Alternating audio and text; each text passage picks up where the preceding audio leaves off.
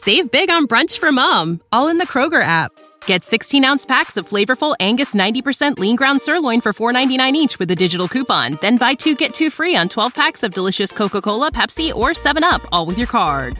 Shop these deals at your local Kroger today or tap the screen now to download the Kroger app to save big today. Kroger, fresh for everyone. Prices and product availability subject to change. Restrictions apply. See site for details.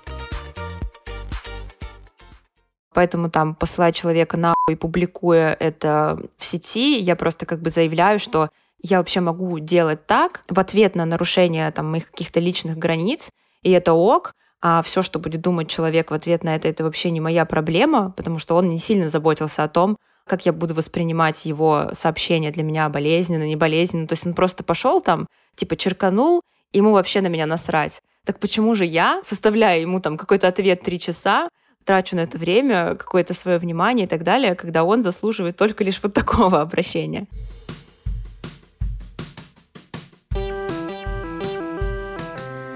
Привет! Меня зовут Кристина Вазовский, и это «Провал» — подкаст о ситуациях, в которых что-то пошло не так. И сегодня у меня в гостях блогер Таня Минт. Поехали! Таня, привет! Привет-привет! Мы с тобой участвовали вместе в рекламной кампании Мегафона, и тогда я подписалась на тебя в Инстаграме. Это был как раз декабрь прошлого года, и ты пыталась прорваться на Бали, и я за этим очень активно следила. Я уехала, типа, за неделю сюда до тебя, и поэтому это была такая, я такая, фух, а с облегчением и интересом, как моя коллега по кампейну будет добираться. Можешь вспомнить вообще свой конец года, декабрь? Что это вообще для тебя все было? Блин, это было просто ужасно. Я не знаю, как я выжила в этом декабре. Мне кажется, у многих такое состояние в декабре, когда ты уже весь устал, сошел с ума, в общем, хочешь просто лежать. И вот, значит, я была в небольшом преддепрессивном состоянии, когда мне уже хотелось немножко сдохнуть. И, в принципе, обычные дела, которые приносили мне радость и удовольствие, перестали приносить мне радость и удовольствие. И я пыталась просто дожить до своего отпуска, который я долго планировала на январь, мечтала, как я буду там сидеть на своей прекрасной вилле, читать книжку и ничего не делать. И вот под конец, уже перед самым Новым годом, начали всплывать все вот эти новости, что, оказывается, по своим билетам я никуда не могу улететь. Оказывается, виза там, это бизнес-виза, по которой можно было влететь на Бали, которую я оформила в три раза дороже, чем в обычное время, не работает, и меня никто по ней никуда не пустит. И когда я смогу туда попасть, тоже непонятно, и все, в общем-то, пошло по одному месту. Я, конечно же, очень этому расстроилась. Блин, очень жестко, на самом деле, потому что я очень понимаю твое состояние. Я влетела в последний день, когда можно было влететь. И когда я представляла, что будет, если мне придется еще остаться запертой в Лондоне в квартире одной, где нельзя будет встречаться с людьми, я думала, что я реально повешусь нафиг. И, опять же, поправь меня, если здесь не права, когда со мной что такое происходит, я всегда такая надеюсь, ладно, главное дотерпеть. Вот неделя, и я буду там, и можно будет выдохнуть. Что происходит с головой, когда понимаешь, что вот этого вот можно выдохнуть не случается? Ну, это такой какой-то супер смешанный коктейль из всяких эмоций, типа супер злобы, знаешь, на обстоятельства, какой-то зависти людям, которые смогли уехать, и ты такой, да блин, да как же так? Почему я не среди вас? Что не будет э, отдыха, это, конечно, самое больное, с чем приходится смириться. Но поскольку все-таки у меня был запланирован по времени, да, по работе настройка какая-то на отдых была, но я понимала, что да, я просто не полечу там в какие-то теплые края, не буду заниматься теми делами, которые я планировала, но все равно я смогу как-то отдохнуть, видимо. Но спойлер, у меня не получилось. После того, как наступил наступил Новый год, мы с мужем поехали в Турцию, в Стамбул. Это было там чуть ли не единственное супер простое доступное место, куда можно было полететь. Ну, это был не релакс, поэтому мне было тяжело. Там холодно, по сути. Там не полежишь на пляже, не погуляешь в футболке. И, в принципе, город — это не природа. И там наша программа выглядела как путешествовать по разным местам, полететь в Каппадокию на самолете из Стамбула. Ну, в общем, это энергозатратная тема, которой я была не совсем готова, но как-то, в общем, так сумбурно, спонтанно получилось, что я оказалась в этих обстоятельствах и чувствовала себя не очень хорошо, потому что, во-первых, я заразилась ковидом, а во-вторых, там депрессия как бы углубилась э, и расцвела еще больше, чем было до этого. Поэтому грустненько было. Давай поговорим, если ты не против, немножко о там, депрессии, депрессивных периодах. Когда тебе ее диагностировали? Ну, это все случилось под э, Новый год, все декабрь. Вот это было все для меня, все вот эти открытия о своих состояниях. Просто это было начало декабря, когда мне сказали, что у меня там есть и тревожность, и там гиперконтроль, и проблемы с тем, чтобы понимать, там, идентифицировать, выражать э, эмоции, которые есть во мне. И в том числе это такой типа преддепрессуха. То есть не прям четкий депрессивный период, но вот такое пред. И в январе, мне кажется, я в начале января, вот преддепрессия, я как бы в нее бах и упала, потому что эта поездка меня как бы добила окончательно, мне кажется. Я знаю, что тебе выписывали антидепрессанты, насколько я помню. Да. Ты в итоге начала их пить? Да, начала и продолжаю до сих пор. И сложно было на это решиться? Ну, типа, принять вот первую таблетку и поехали. Я такой человек, я типа, если мне что-то говорят делать, я пойду там попробую узнать, что это, напрямую там у психиатра, еще дополнительно там где-то, в общем, как-то расширить свой кругозор на этот счет. И антидепрессанты, которые мне прописали, это такие, знаешь, ну, супер какой-то легкий препарат. Обычно там прописывают антидепрессанты, транквилизаторы, нейролептики, когда есть какие-то прям тяжелые эпизоды и всякие разные, короче, бывают депрессии. Не знаю, как это правильно объяснить. Но я была как бы так на лайте, так скажем. Почему-то мне это дало какой-то уверенности, что если я сейчас начну, все будет, наверное, лучше, чем я буду ждать, когда я вообще, типа, расклеюсь и потребуется там тяжелая артиллерия, больше времени, чтобы себя назад в чувство привести. Плюс э, как-то стараюсь стараюсь легко ко всему относиться. У меня нет таких каких-то супер жестких стереотипов о том, что вот если ты принимаешь антидепрессанты, то ты, не знаю, псих ненормальный, там вообще как так жить можно, как меня земля носит и все такое. Ну да, типа случается. У меня отношение к депрессии и всяким расстройствам подобного типа, что ну это просто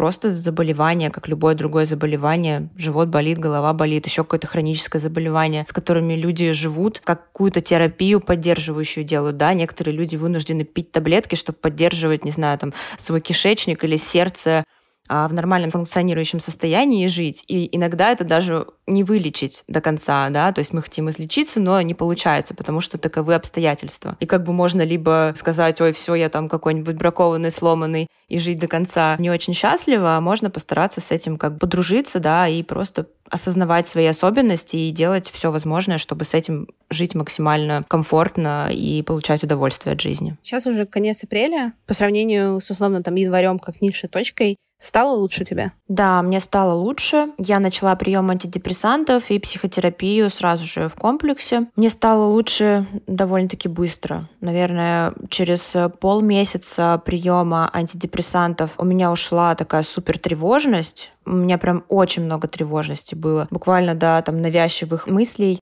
я же жила, например, и мне часто приходили там мысли о смерти или о каких-то несчастных случаях, что вот сегодня что-то плохое должно случиться, что опасность там за каждым углом. И настолько эти мысли меня изматывали, да, вот эти воображаемые всякие опасные ситуации, что уже не оставалось у меня сил на какую-то нормальную жизнь, и я чувствовала себя очень усталой, и как раз-таки прием а, таблеток как-то вот снял он вот эту штуку. Не знаю, как это работает, как это объяснимо. Ну и, конечно же, в комплексе с терапией. У меня нет диагностированной депрессии, но у меня бывают тоже, знаешь, такие вот состояния немножечко как качелей. Не то чтобы суперсильных, но я все равно, когда начинаешь это замечать, когда внимание туда свое отправляешь, понимаешь, что, блин, как-то странно. У тебя есть какие-то такие ощущения из-за этого диссонанса? Или у тебя эти состояния вызываются какими-то конкретными событиями или чем-то еще? Нет, в том-то и дело, что эти состояния не вызываются какими-то конкретными событиями, и чтобы чтобы впасть в депрессию, не обязательно должно случиться что-то условно плохое.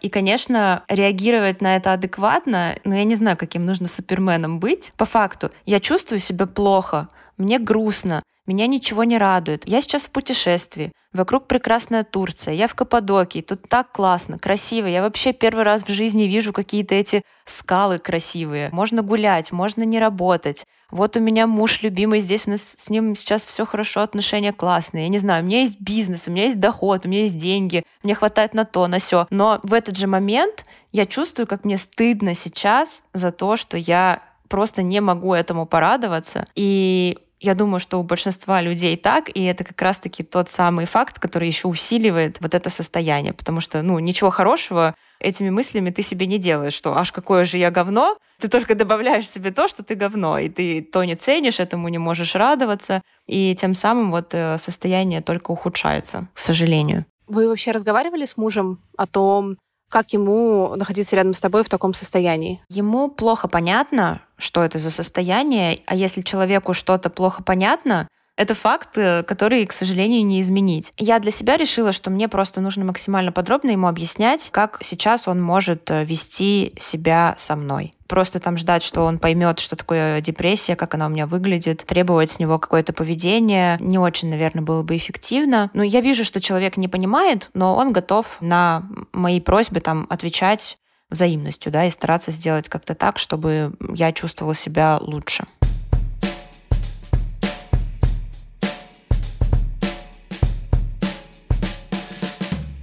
Вообще у тебя много стыда из-за того, что у тебя такое бывает, когда типа все хорошо, но ты не можешь радоваться, да? Вот в той поездке вообще в целом. Тебе свойственно чувство стыда? Да, свойственно конечно. Мне свойственно много всяких странных эмоций. Сейчас я учусь просто их признавать. Может быть, какое-то время назад я бы и ответила тебе, что что, стыд? Нет, мне, конечно, не стыдно. И я замечаю, что я часто отвечала так раньше, просто потому что я не могла признать в себе какие-то такие плохие штуки или, знаешь, нерациональные какие-то там неадекватные, когда ты мозгом как бы раскидываешь себе, что «а что стыдиться, это вообще-то я», но на самом деле внутри ты правда стыдишься. И вот я как раз сейчас работаю над тем, чтобы не по идеальному ответить тебе, что да нет, вообще мне типа все норм, а действительно сказать, да, я стыжу себя за какие-то вещи и работаю над тем, чтобы действительно перестать так делать или относиться к этому просто нормально. Какую Таню тебе сложно принимать? Мне очень сложно принимать себя в какой-то в нерациональности. То есть, что выходит на моих сессиях с психиатром, это как раз, как бы он говорит, что я такой человек, у которого все должно быть правильно, у которого все подчинено какому-то логике, э, критическое мышление, вот это вот все возведено в суперкульт, а сторона какая-то детская, импульсивная, нелогичная, эмоциональная, она, наоборот, подавлена. И вот с этим сложно как-то это убалансировать, что включать свой рационализм там, где это действительно нужно, и выпускать своего какого-то нелогичного, эмоционального, неправильного, да, условно говоря, человечка наружу. Как тебе кажется, откуда вот это вот непринятие своих каких-то таких уязвимых, нежных э, сторон идет? Ну, это явно не специальный какой-то выбор, что, ой, я буду так. Насколько я понимаю, это просто так случилось, потому что мы росли в каких-то условиях, в которых нам необходимо было вести себя именно так. Я не могу тебе назвать какие-то конкретные там ситуации, они у каждого свои, но просто вот пока ты ребенок, и ты растешь в своей семье, в которой свои какие-то правила, в которых что-то можно, а что-то нельзя, ты учишься только там, и какую-то модель поведение твоя формируется там, и значит там есть какие-то на то причины, почему ты сейчас такой, какой есть. И у каждого это своя история, вот в которой можно раскопать почему. Ты довольно часто пишешь э, про свой опыт РПП. Можем ли мы с тобой поговорить об этом? Можешь ли ты там рассказать вообще, про что это было и когда это было? Да, конечно, я могу ответить на какие-то вопросы. У меня, может быть, нет даже до конца сейчас четкого понимания, что конкретно это было, но я могу поговорить об этом я открыта к диалогу. Что вообще такое РПП, расстройство пищевого поведения? Да, это группа расстройств. Обычно в нее входит анорексия нервная, булимия,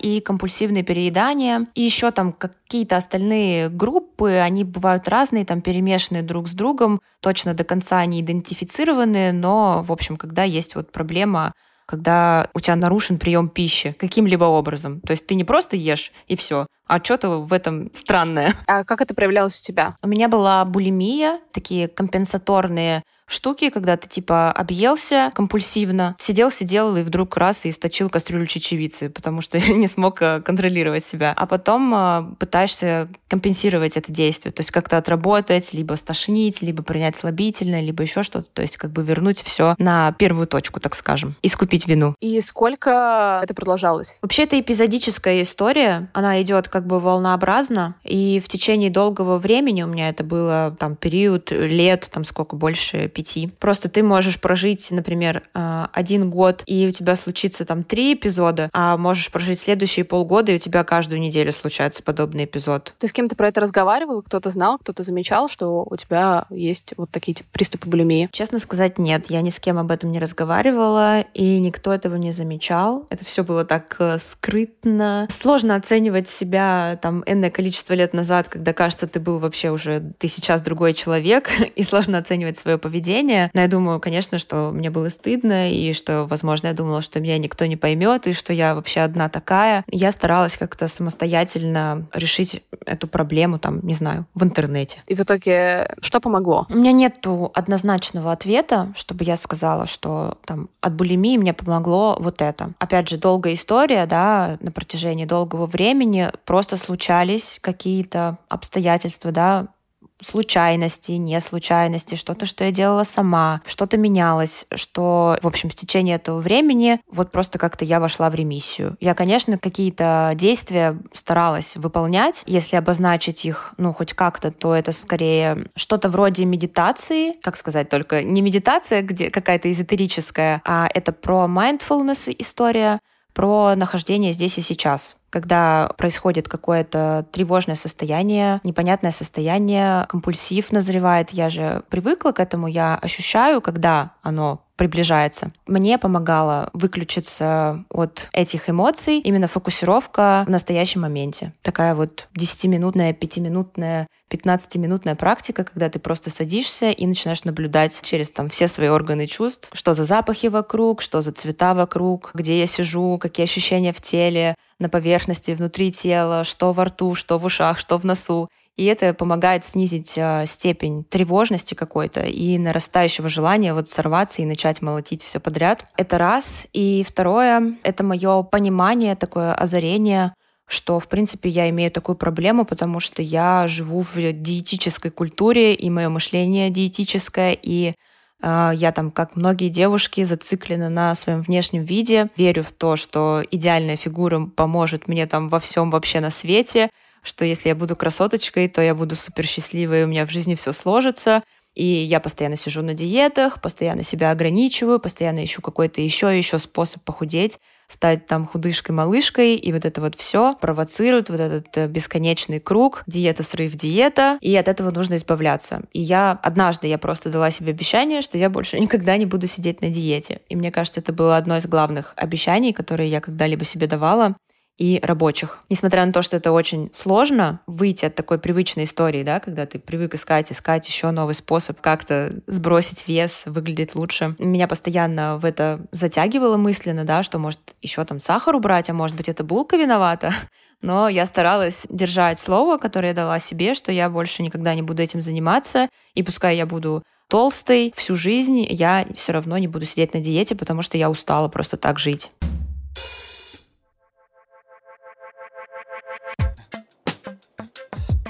Дружественная реклама от наших друзей Mave. Mave — это бесплатная и безлимитная отечественная хостинг-платформа для подкастеров. С возможностью мультиподкастинга в одной учетке, сохранения статистики подкаста при переходе из Anchor, другого хостинга, и еще у ребят совсем скоро запустится полноценная рекламная сеть для подкастеров и рекламодателей. А еще Mave первыми в мире запустили встроенный мониторинг чартов Apple, и теперь каждый подкастер может анализировать и видеть изменения позиции своего подкаста по всему миру на ежедневной основе, а также также смотреть статистику за прошлые месяцы. Если у вас уже есть подкаст, но вы не очень довольны своим хостингом, либо только планируете его запустить, обязательно обратите внимание на ребят. Ссылку оставлю в описании.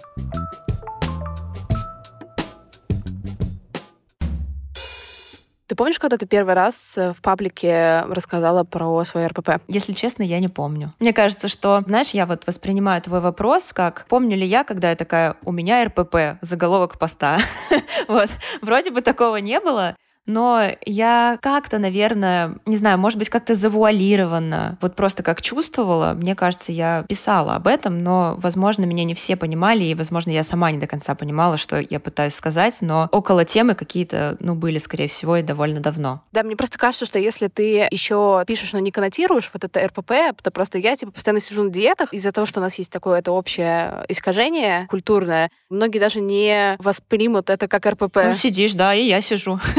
все хорошо, все по плану. Кстати, вот я думаю, что, наверное, более открыто и как бы осуждающее диеты я начала писать, когда как раз-таки я начала пытаться восстанавливаться и поняла, что диета — это говно. И тогда, наверное, я и начала об этом писать. Просто я не помню точно, что это был за период, там год или что еще, но тогда, мне кажется, я вот как раз-таки еще читала книгу Светланы Брониковой про интуитивное питание и пыталась освоить интуитивное питание. И я думаю, что тогда, скорее всего, я начала вот открыто писать, что есть РПП, что есть диеты, которым не нужно следовать, что есть диетическое мышление, что есть расстройство пищевого поведения. Это вот Светлана Броникова меня научила. Класс. Советуешь почитать? Да, всем советую, у кого подобные проблемы. Тогда ссылочку Хорошее начало. оставим в описании обязательно. Ты сказала, что РПП, да, вот эта булимия, в частности, это про наказание. Сделал что-то, сделал что-то плохое, вот пойду себя наказывать. Ты сейчас как-то себя наказываешь, возможно, не такими прямолинейными способами? Блин, не помню, чтобы я сказала, что это наказание. Возможно, я так сказала, но упустила это из виду.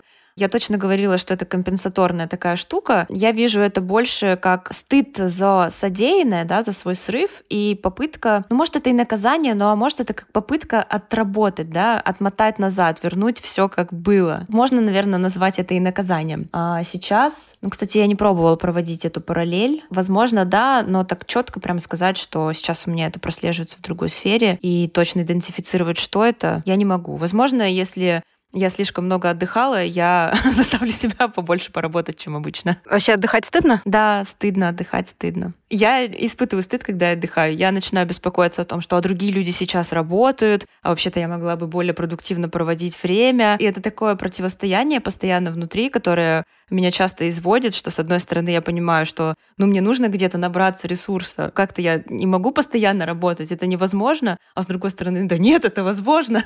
И, короче, такие вот две стороны во мне постоянно борются, а я от этого устаю. Но я стараюсь с этим работать. Почему ты вообще работаешь? Это совокупность всевозможных факторов, что для меня моя работа — это интерес, и, в принципе, все дела, которыми я занимаюсь, мне интересны, и с их помощью, я не знаю, там, выражаю как-то себя, пытаюсь сделать то, что создать продукты, которые я считаю, что помогут людям, как-то закрепить э, свой опыт э, для других, да, это что касается там моего Инстаграма, моих там тренировок, онлайн-курсов и всего такого. Это, конечно же, безусловно, способ э, заработать деньги и обеспечивать себя и не просто так, знаешь, половинка на четвертинку, я работаю в том числе для того, чтобы жить суперкомфортно, и я работаю много для того, чтобы этого комфорта периодически не лишаться, потому что я очень ценю комфортную жизнь, когда тебе на все хватает денег. Да все, наверное, это самовыражение и достаток. Тебе было бы страшно остаться без денег? Да я жила без денег э, очень долго, мне кажется, 27 лет. Я по большей части была, ну, как бы на грани выживании, чтобы что-то себе позволить, нужно было на это постоянно копить. Я бы, конечно, не хотела возвращаться, да, ну, типа в тот период, когда вот у тебя было мало, когда тебе не хватало, когда ты испытывал по этому поводу беспокойство. Просто сейчас, когда я научилась зарабатывать, мне кажется, что невозможно этому разучиться. Что это как типа на велике гонять, что я всегда смогу найти способ себя обеспечить. Вот, в этом классный опыт. Очень классно, когда есть такое ощущение. Мне кажется, это гораздо важнее каких-то конкретных, условно, продуктов, которые у тебя есть, или еще чего-то. Да, я согласна. Ну и плюс а, я знаю, как бы, что бывает такое, что денег нет, и у меня есть такая, ну, рефлекторная какая-то привычка от, откладывать деньги. Многие люди испытывают с этим проблемы, они зарабатывают и сразу же все могут растратить, ничего не отложив. Они могут много заработать и все растратить. А я трачу не так-то много, небольшой процент от того, что я зарабатываю. вот. Умею, в общем, копить и создавать эту подушку безопасности. Она меня греет. Насколько я помню, ты родилась э, в Петергофе и там типа в какой-то совсем небогатой семье, правильно? Да, так и есть. У тебя был какой-то стыд, тоже, опять же, часто возвращаемся сегодня к стыду, ну какая-то неловкость из-за этого, из-за того, что у тебя чего-то нет, что есть, например, у каких-то других детей? В моем окружении были люди, друзья мои, родители которых э, зарабатывали больше. Я общалась с этими людьми, и, наверное, я задумывалась о том, что, блин, так жить классно. Классно, когда тебе папа может купить э, новый велосипед красивый. У меня, там, у нас нет такой возможности. И я всегда... Я ничего не просила у родителей особо, потому что я знала, что у нас нет денег, и как бы смысл что-то там просить. В большинстве случаев. Помню я момент, что мне было стыдно за родителей, за то, что у обоих моих родителей среднее образование, то есть они просто закончили там 9 классов, э, там мама не закончила до конца какой-то колледж, потому что она мной забеременела. И, соответственно, работа такая из разряда продавец, охранник. Вот это. Мне было за это стыдно в детстве, потому что, например, родители моих друзей, они там были с высшим образованием, у них там какая-то а серьезная работа, да, ну, как я оценивала это тогда. Уровень дохода выше и все такое, и мне все время как-то было неловко за это. А ты как-то с родителями об этом говорила или тогда, условно, в детстве или сейчас? Или в целом просто эти темы там не поднимались? Нет, я не говорила об этом. Я не думаю, что мне бы хватило смелости или я бы нашла для себя ответ на вопрос, зачем, да, об этом говорить. Я просто так тихонечко иногда стеснялась своих родителей, вот, но потом это ушло, когда я повзрослела. У тебя были какие-то установки в подростковом возрасте по поводу денег из серии «я обязательно буду много зарабатывать» или наоборот, что типа, блин, деньги, не знаю, это страшно, я точно не буду зарабатывать? Да, были установки. Я никогда не думала, что я буду много зарабатывать, как раз-таки наоборот. У меня были о себе представления как о не очень способном каком-то человеке, без там особых талантов и наклонностей, без особых каких-то, не знаю, увлечений, интересов, которые могут приносить доход. И, в принципе, когда во взрослой жизни я там заработала свои первые какие-то нормальные деньги, я такая, типа, вау, ничего себе, оказывается, я могу деньги заработать. Ну, то есть все в моей голове было плохо. Я думала, я буду бомжевать до конца своих дней. Или там, что мне нужно, наверное, найти какого-то мужчину, умного, который умеет деньги зарабатывать, и вот с ним в какой-то созависимости жить, варить ему борщ, там мыть полы, ну вот так. Какие-то такие у меня были представления. А ты вообще в школе, ты была классной девчонкой, либо нет? Я не хорошо училась, я прогуливала уроки, списывала. Если брать учебу, то все было не очень. Я была очень такая общительная, у меня было много друзей, я была такая как бунтарь какой-то, знаешь, э, курить за углом, всякая вот такая вот история. Ты сказала, что немножко возвращаясь к деньгам, что, возможно, типа там мой вариант это найти себе какого-то умного мужика и быть с них в созависимых отношениях. А ты вообще склонна к созависимости с людьми? Да, склонна, и это тоже нюанс, над которым мне сейчас приходится работать. Как это вообще проявляется? Блин, это для меня сложный вопрос, тема, в которой я только начинаю разбираться, как это вообще работает. И для меня это работает как какая-то несамостоятельность. Э, и когда в первую очередь я ориентируюсь на своего партнера, на то, что делает он, на то, что хочет он. То есть он такой как ведущий, да, я на нем очень сконцентрирована. Я все время наблюдаю пристально за его реакциями на то, что я делаю, беспокоюсь за это. То есть главное, чтобы ему было комфортно, а себя я могу как-то ужать, свои желания могу на дальний план отставить. Ну вот какая-то такая история. И вот этот пресловутый треугольник кого-то там, жертва, тиран, спасатель, вот это тоже туда история, что ты там то начинаешь обижаться, то догонять, то да как ты без меня. Ну, в общем, какая-то запутанная штука, в которой я стараюсь еще разобраться. Вот, поэтому не думаю, что я могу объяснить это сейчас как-то понятно.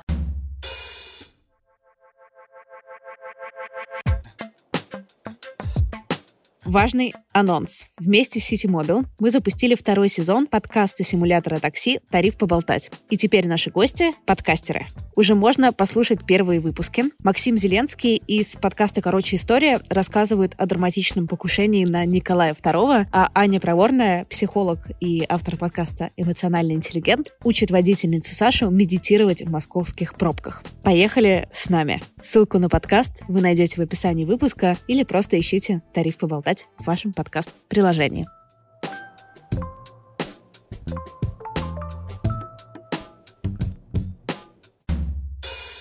Можешь рассказать о каком-нибудь своем провале? А что считается провалом? Типа, когда что-то пошло не по плану? Сколько людей, столько и мнений а о том, что такое провал. Для разных людей разное провал. Для кого-то потеря миллиона долларов — это не провал, но зато, когда ты токсичную фигню любимому человеку сказал, это мучает, э, не знаю, год. А для кого-то наоборот, условно. Поэтому вообще что для тебя провал? Мне кажется, я не знаю, смогу ли я действительно привести в пример какую-то историю, но мне кажется, что провал — это когда ты как-то синтерпретировал окружающее или, возможно, поведение другого человека у себя в голове, да, расценил, все разложил не тем образом, как на самом деле было. Ну, то есть часто бывает такое, что там нам что-то сказали или как-то другой человек себя повел, и мы без уточнений всяких просто решили, а, ну это потому что там вот так, и все. Типа, и живем с этим. А на самом деле через какое-то время оказывается, что все вообще не так. И это провал. Я думаю, что это что-то вот из этой серии для меня. Какое-то недопонимание друг друга, потому что люди не пошли навстречу друг другу и жили в каких-то обстоятельствах дурацких абсолютно просто потому, что они там не договорились, э, не пошли навстречу друг другу. А ты вообще умеешь вот в таких ситуациях уточнять? Это же просто очень про уязвимость. Да, я этому тоже учусь. Тоже моя слабая сторона. Я очень часто могу что-то синтерпретировать по-своему и не уточнить и точно до конца не понять, состроить какие-то свои иллюзии, а потом офигеть. Наверное, поэтому я и сказала, что это провал, потому что это мне свойственно. А ты умеешь говорить людям, что они тебе нравятся? Я не умею говорить людям, что они мне нравятся. Я даже рассуждала на эту тему и со своим терапевтом в том числе. Это идет от э, страха быть отвергнутым, да, типа «Привет, ты мне нравишься» или там «Я тебя люблю», и когда ты в ответ получаешь, а ты мне не нравишься, а я тебя нет, это очень неприятно, больно, и чтобы заранее этого избежать, ты даже не подходишь и не говоришь, не выражаешь свои какие-то симпатии. У тебя было реально там в жизни ситуация этого самоотвержения? Вот кажется глупо, да, я говорю о таком с уверенностью, что вообще так как будто бы происходит каждый раз. Тут у меня должен быть какой-то вид случай, да, на основе которого это все построено мои представления, а этого случая такого яркого, какого-то запоминающегося особо и нет. Мне не кажется это странно, мне кажется абсолютно нормально, потому что обычно это же такие же, ну то есть сейчас, поправь меня, если со мной не согласна, но мне кажется, что вот такие глубокие установки, а это же всегда в основном про какой-то детский опыт. И часто этот детский опыт, он не выведен в осознание, или там его вообще сложно как-то вспомнить, или, или там, если об этом прям не глубоко не подумать, как-то привести там пример какой-то. Но просто прикольно, мне кажется, как раз эти установки формулировать. Я этого не делаю, потому что, потому что. Да, да. И сколько я наблюдала за собой и вспоминала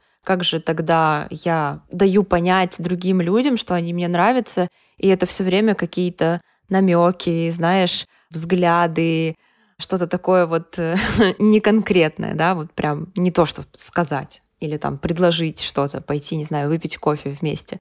Такое никогда. То есть я каким-то подтекстом все время это стараюсь делать, добиваясь того, чтобы человек если да, он сам уже проявлял ко мне внимание. Не знаю, как мне это удается, мне, но мне такое удавалось. Такой очень, очень сложно сочиненные схемы. Я, как поняла, люблю, чем посложнее, как бы, тем это мне больше подходит. ну вот, тоже почему-то так, почему-то так складывается моя история жизни. Да, но при этом ты производишь впечатление, наоборот, какого-то очень дружелюбного, социального, не знаю, человека, который нравится, который умеет нравиться. Конечно, я очень стараюсь производить такое впечатление.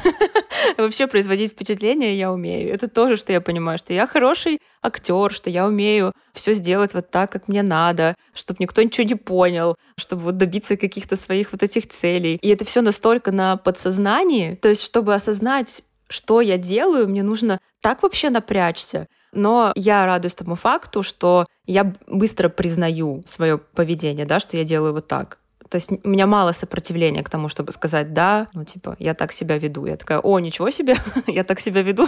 Какой кошмар, ну ладно, поехали дальше». И знаешь, иногда я там, например, в твоих сторис тебе прилетают какие-то, типа, очень комментарии, там, хейтерские, глупые, непонятные, некорректные. И ты прямо посылаешь людей на это вот часть вот этой твоей работы для того, чтобы быть более собой или что? Это часть э, моей работы над собой, и я выкладываю это для того, чтобы получить поддержку. Вообще, это сложное для меня действие, вот так типа человека нахуй послать. И э, раньше я могла долго не знаю, там, сидеть над чьим-то комментарием, где кто-то недоволен, постом, фоткой в той или иной форме, он высказывает какое-то недовольство, и я могла три часа сидеть и думать, как ему ответить, так, чтобы другой человек не подумал, что, так, чтобы достойно, так, чтобы с юморинкой, так, чтобы заумно, и, в общем, идеально, понимаешь, да? И мне это не нравится, и я думаю, что так делать э, нежелательно, что это слишком зациклено, да, и зачем вообще контролировать там реакции других людей на свой какой-то естественный ответ, поэтому там посылая человека на и публикуя это в сети, я просто как бы заявляю, что я вообще могу делать так в ответ на нарушение там, моих каких-то личных границ, и это ок, а все, что будет думать человек в ответ на это, это вообще не моя проблема, потому что он не сильно заботился о том, как я буду воспринимать его сообщение для меня болезненно, не болезненно. То есть он просто пошел там, типа черканул, ему вообще на меня насрать. Так почему же я составляю ему там какой-то ответ три часа, трачу на это время, какое-то свое внимание и так далее, когда он заслуживает только лишь вот такого обращения. Вот. И в том числе поддержать других людей, которые, возможно, сталкиваются с чем-то таким же. И это как просто небольшая инструкция от меня, что там можно делать в такой ситуации и не стыдиться за это. Ты как-то упоминала, что самую большую волну хейта ты отхватила за отказ от веганства.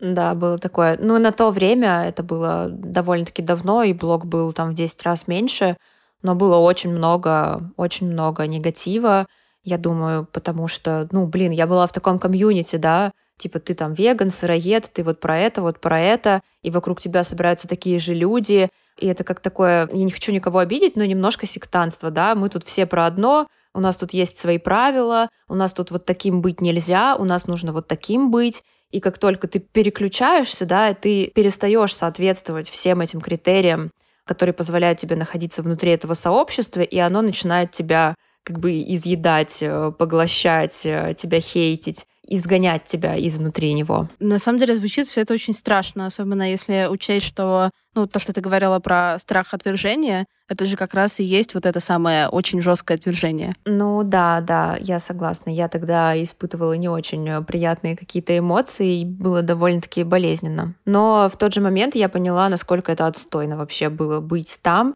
где люди принимают или не принимают тебя в зависимости от того, там, что ты хочешь поесть, условно говоря. Хотя, безусловно, в этом сообществе были люди, которые отнеслись к этому нормально и писали мне там слова поддержки к тому, что типа, ну, если это сейчас не для тебя, если у тебя там другой путь, другой опыт, другие потребности сейчас, ну, типа, это окей, ты мне все равно нравишься, типа, как человек, и я не собираюсь там от тебя отписываться или писать тебе, что ты коза драная.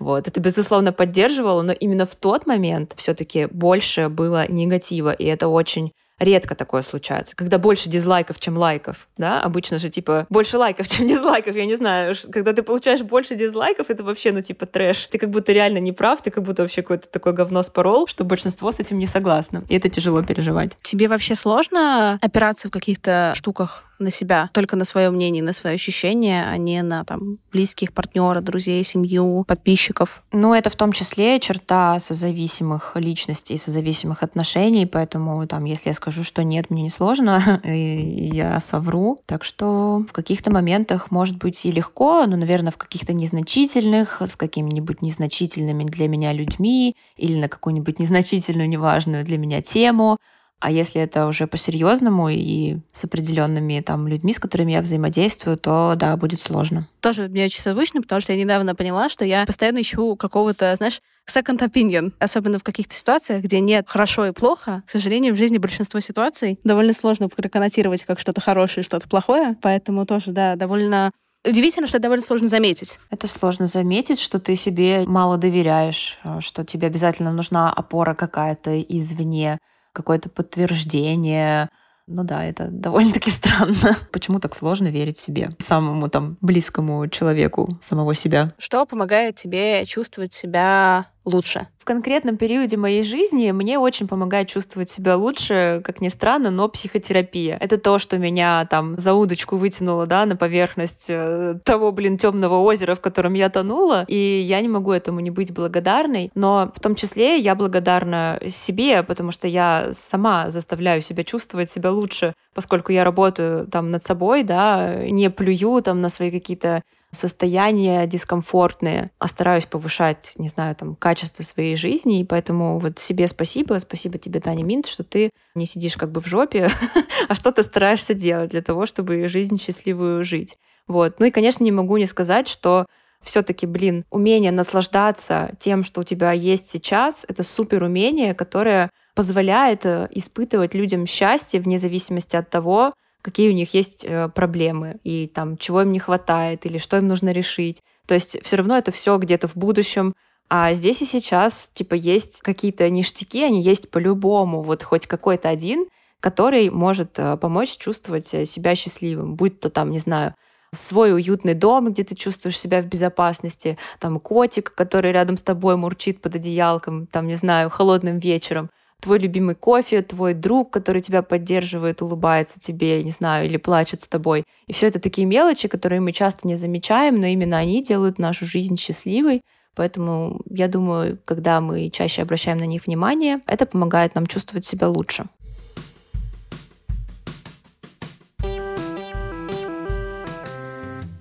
Спасибо, что дослушали выпуск до конца. Подписывайтесь на меня в Инстаграме собачка Крис Вазовский и пишите комментарии в подкаст-приложениях. Я буду рада вашей обратной связи. До встречи на следующей неделе. Пока-пока.